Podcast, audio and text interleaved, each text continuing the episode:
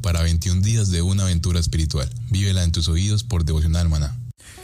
Muy, pero muy buenos días, queridos oyentes. Bienvenidos a este tiempo devocional donde nos levantamos a buscar a Dios, su presencia y su palabra en la vida de cada uno de nosotros. Bienvenidos a este espacio llamado Maná, fuente de bendición y salud espiritual para todos aquellos que se acercan.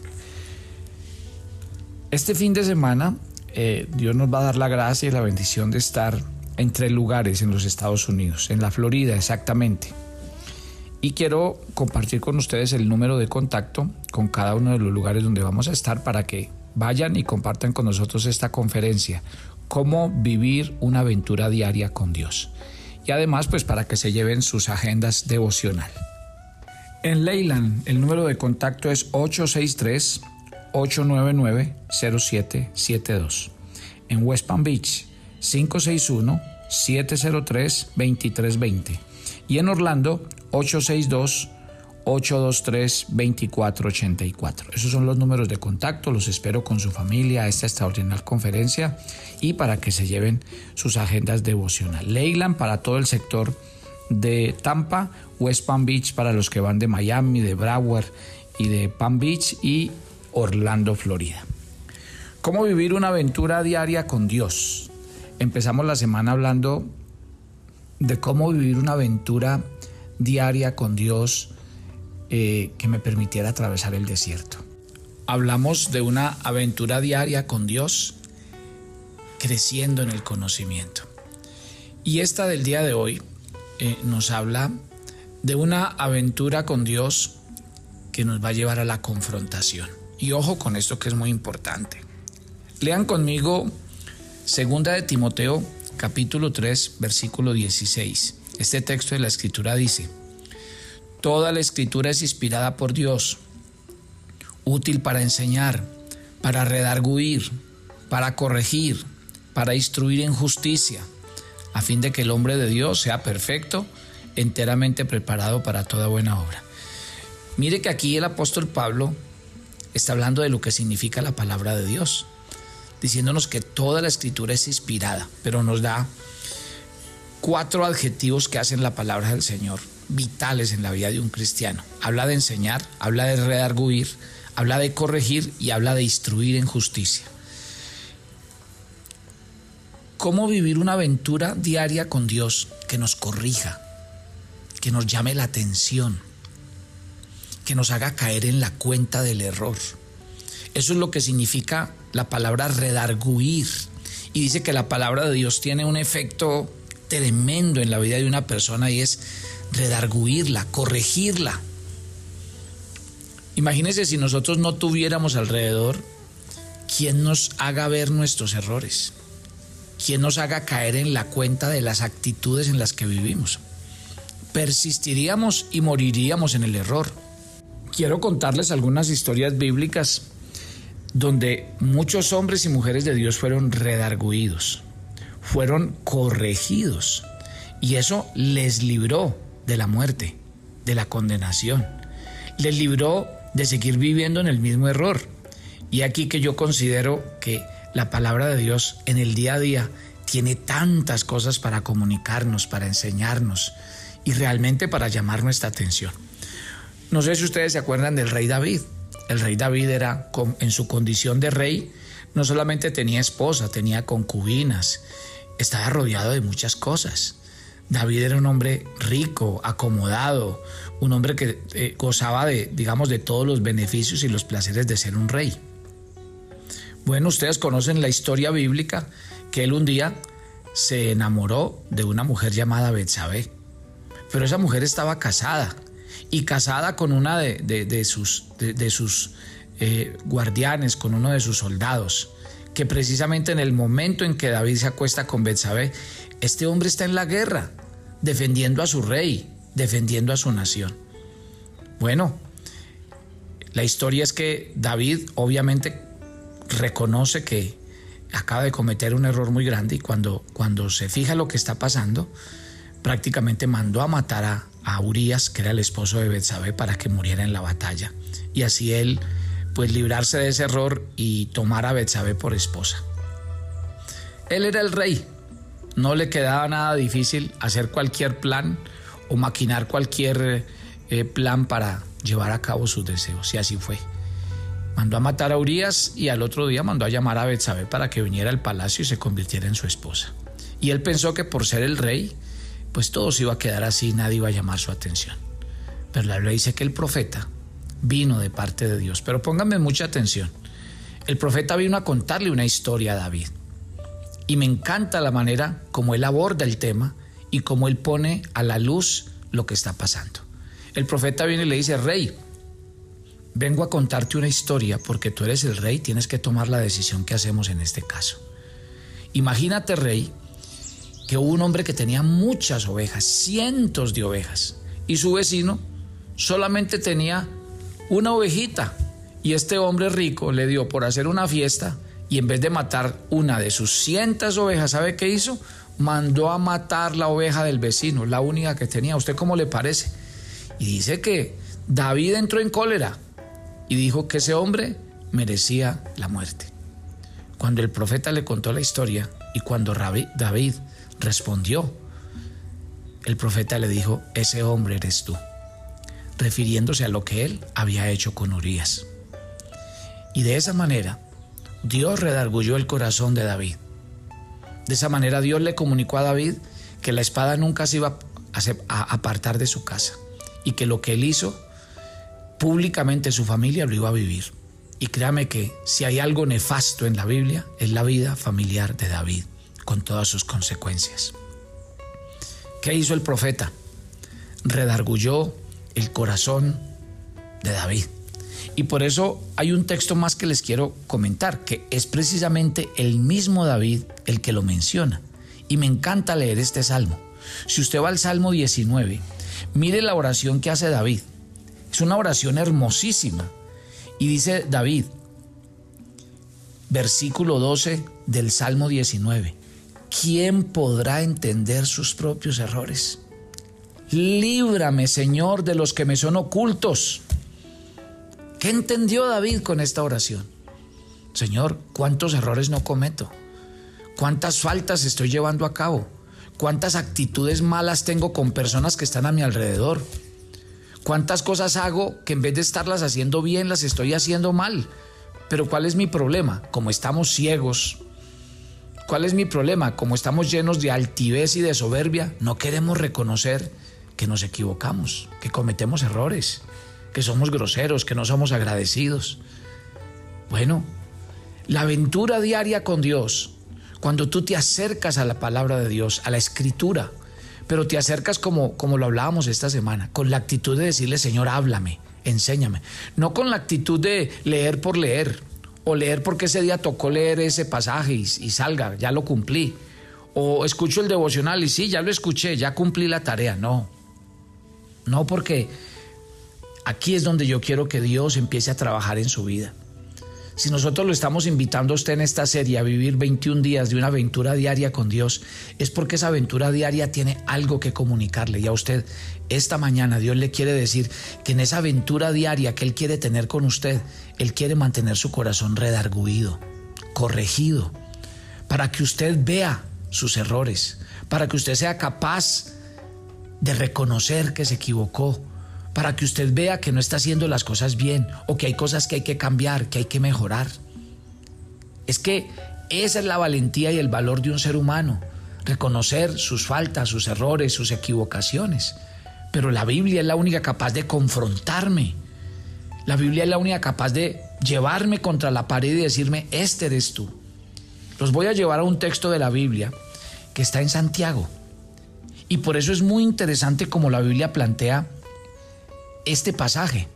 Santiago en el capítulo 1, mire lo que plantea la Biblia, hablando de ser confrontados.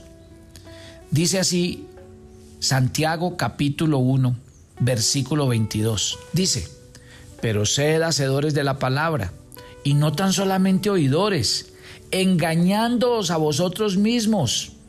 Pues si alguno es oidor de la palabra y no hacedor de ella, este es semejante al hombre que mira en un espejo su rostro natural, se considera a sí mismo, se va y olvida lo que era. tremendo pasaje a la luz de la historia que estamos hablando el día de hoy. Yo le pregunto esta mañana, ¿cuándo fue la última vez que usted se miró en un espejo? Y vamos a reconocerlo. Probablemente nos miramos en un espejo muchas, pero muchas veces. Ahora, pregúntese, ¿por qué usted se mira en un espejo? Y la, y, la respuesta es muy clara, porque usted se está evaluando. Cómo está su pelo, cómo está su maquillaje, si su camisa está bien puesta, todo. Usted quiere examinar que usted esté bien puesto, que todo esté en orden, que todo se vea al menos como usted quiso. Claro, el espejo no hace milagros, pero al menos sí como usted quería verse. La Biblia dice que la palabra de Dios es como un espejo. Y aquí Santiago nos está diciendo, el que escucha la palabra, pero no la pone en práctica, es como el que se mira su rostro en un espejo y después de mirarse se va y olvida en acto seguido cómo era. Mi querido Hijo de Dios, un espejo refleja nuestro aspecto exterior. Y la palabra de Dios refleja cómo es usted por dentro. ¿Se ha reflejado alguna vez usted en la Biblia? Claro que sí. Hebreos capítulo 4, verso 12 dice que la palabra de Dios discierne los pensamientos y las intenciones del corazón. Y, y, le voy a dar un dato. Por eso es que muchas personas no leen la Biblia. ¿Saben por qué? Porque tienen miedo de mirarse en el espejo de la palabra de Dios y verse como realmente son. Si usted y yo vivimos una aventura diaria con Dios de acercarnos a la Biblia, entonces usted está listo para usar la palabra de Dios como un espejo para su alma. Y el libro de Santiago le da a usted tres maneras de hacerlo. Primero, dice, léala, léala. Pero por favor no la lea de manera casual. Cuando tome su agenda todos los días, léala con atención. Como la persona de Santiago 1.25, que dice, que mira atentamente a la perfecta ley. Todos nos hemos mirado en un espejo. Nos hemos alejado rápidamente y hemos olvidado todos los detalles que habíamos visto. Pero Dios quiere que dediquemos tiempo a mirarnos en el espejo de su palabra. Otro, otro aspecto, repásela. Ese mismo Santiago nos habla de una persona que no se limita a mirar una vez la palabra de Dios, sino que permanece en ella. Estoy leyendo el versículo 25 de Santiago 1. Permanece en ella. Ese es el segundo punto. Esta persona acude a la palabra de Dios una y otra vez. Por eso es que nosotros invitamos a la gente a escribir en la agenda. Porque si algo se le olvidó, ahí le queda. No es sino volver a leer. Gloria a Dios. Dice la Biblia en Juan 8:31, si ustedes permanecen en mi palabra, verdaderamente son mis discípulos. Y el Salmo 119, 97 dice, cuánto amo tu palabra, en ella medita todo el día.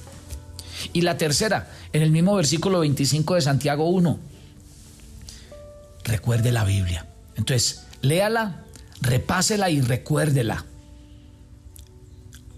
Porque en este versículo 25 habla de las personas que después de leer la palabra de Dios recuerdan lo que han oído. Dígame, le voy a decir una cosa, nada hará más por su vida espiritual que desarrollar el hábito de memorizar las escrituras.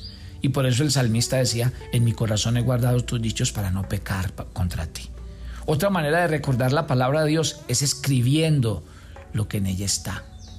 Hebreos 2.1 lo dice, por tanto debemos prestar mucha mayor atención a lo que hemos oído, no sea que nos deslicemos. Si ven, mi querida familia, usted quiere ser confrontado con Dios, Usted quiere ser llamado en, su atención. Usted quiere que Dios lo corrija. Usted no quiere seguir cometiendo los mismos errores. Usted quiere tener a un papá ahí al lado suyo diciéndole te amo, te corrijo, te disciplino, te formo, te ayudo, te cambio. Gloria a Dios. Este es el camino. Vivo una experiencia diaria con Dios, con su palabra. Por eso el mismo David que nos dio la lección hoy nos dice en el Salmo 119, lámpara es a mis pies tu palabra, porque su lámpara nos cuidará de los malos senderos, de los malos caminos, de no tropezar. ¡Wow, mi querida familia! Usted quiere vivir esta aventura diaria con Dios, entonces no deje la, Biblia como una opción, no señor. Por eso es que nosotros todos los días nos levantamos, tomamos el audio, oímos el mensaje, escribimos en la agenda que nos enseñó Dios en el mensaje de hoy y luego tomamos el pasaje del día y llenamos tres, tres preguntas. ¿Saben? Puede cambiar su vida completamente. Padre, gracias por esta mañana. Te alabo, te bendigo, porque tú quieres vivir una experiencia diaria con nosotros para ser nuestro Padre y como Padre corregirnos, ayudarnos, cambiarnos, redarguirnos y hacer que no cometamos los mismos errores, que los aprendamos a reconocer, que los aprendamos a distinguir. Dios, tú tienes una, una vida de aventura y confrontación para cada hijo tuyo. Y yo quiero que estos oyentes de Maná lo asuman hoy. Quiero que tú me corrijas. Quiero que tú me reprendas. Quiero que tú me muestres y me hables para no vivir engañado. Porque eso es lo que dice Santiago que el que, el que se olvida vive engañándose a sí mismo. Yo no me quiero engañar más. Te entrego este día, mis actividades, mi familia, mi trabajo, mi diario vivir. Cúbreme con tu sangre y guárdame del mal. Gracias por estar con nosotros y por tu compañía con nosotros. La gloria sea para Dios. Usted nos puede pedir muchas agendas, pero lo puede hacer de la siguiente manera. Usted puede pedir 10 agendas y decir, pero yo necesito que me la envíen a tal persona, a tal persona, a tal persona. Y se la enviamos a cada uno hasta la puerta de su casa. Imagine qué bendición. Yo creo que ese es el mejor regalo que usted puede dar ahorita en Navidad. El regalo de la agenda bíblica maná. Y con eso está ayudando este ministerio seguir su tarea de difundir el reino y difundir la palabra de Dios. Así que, mi querida familia de Maná, hoy es más que nunca el tiempo de que ustedes nos colaboren, de que ustedes nos apoyen a través de esta campaña de multiplicar la agenda devocional maná. Confiamos en que Dios coloque ese sentir en el corazón de todos ustedes. Yo los espero mañana en nuestro viernes de oración en maná. Bendiciones para todos. ¿Quieres empezar una aventura diaria de crecimiento y madurez espiritual para ti y tus personas más allegadas? Entonces pide tu agenda devocional para ti y todas las personas con las que compartes los audios de maná. Acompáñanos y comparte este viaje de crecimiento espiritual diario. Para envíos a Colombia, escríbenos a nuestro WhatsApp más 57 305 220 5599. Para Estados Unidos, contáctenos a nuestro WhatsApp más 1 646 593 2535 más 1 646 593 2535 y para Ecuador comunícate a nuestro WhatsApp más 593 más 593 99 331 2750 más 593 99 331 2750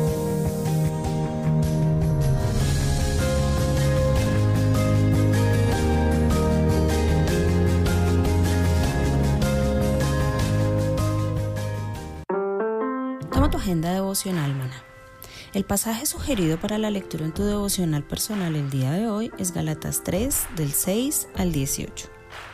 Nunca seremos capaces de cumplir la ley. Esto Dios lo sabe, y por eso Cristo murió por nosotros para salvarnos. Pero la ley nos muestra que somos pecadores, Jesús nos ama y por eso nos salvó.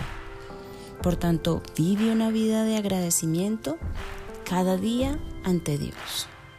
Te invitamos ahora a que respondas las preguntas que encuentras en tu agenda que te llevarán a conocer cada vez más a Dios y crecer en tu vida espiritual. Y para confirmar tus respuestas, visita nuestra cuenta de Facebook Devocional Maná. Si quieres enterarte de nuestros temas, reuniones y devocionales, suscríbete a nuestro canal de YouTube Devocional Maná y da clic en la campanita de cualquiera de nuestros videos para activar el recordatorio. El maná era diario se recogía muy temprano en la mañana. Cada uno recogía según su necesidad y se recogía por familias. Muy pero muy buenos días. Bienvenidos a este tiempo devocional donde nos levantamos a buscar a Dios, su presencia y su palabra en la vida de cada uno de nosotros. Maná, el alimento espiritual diario que no puede faltar en nuestras vidas. Conduce Carlos Ríos.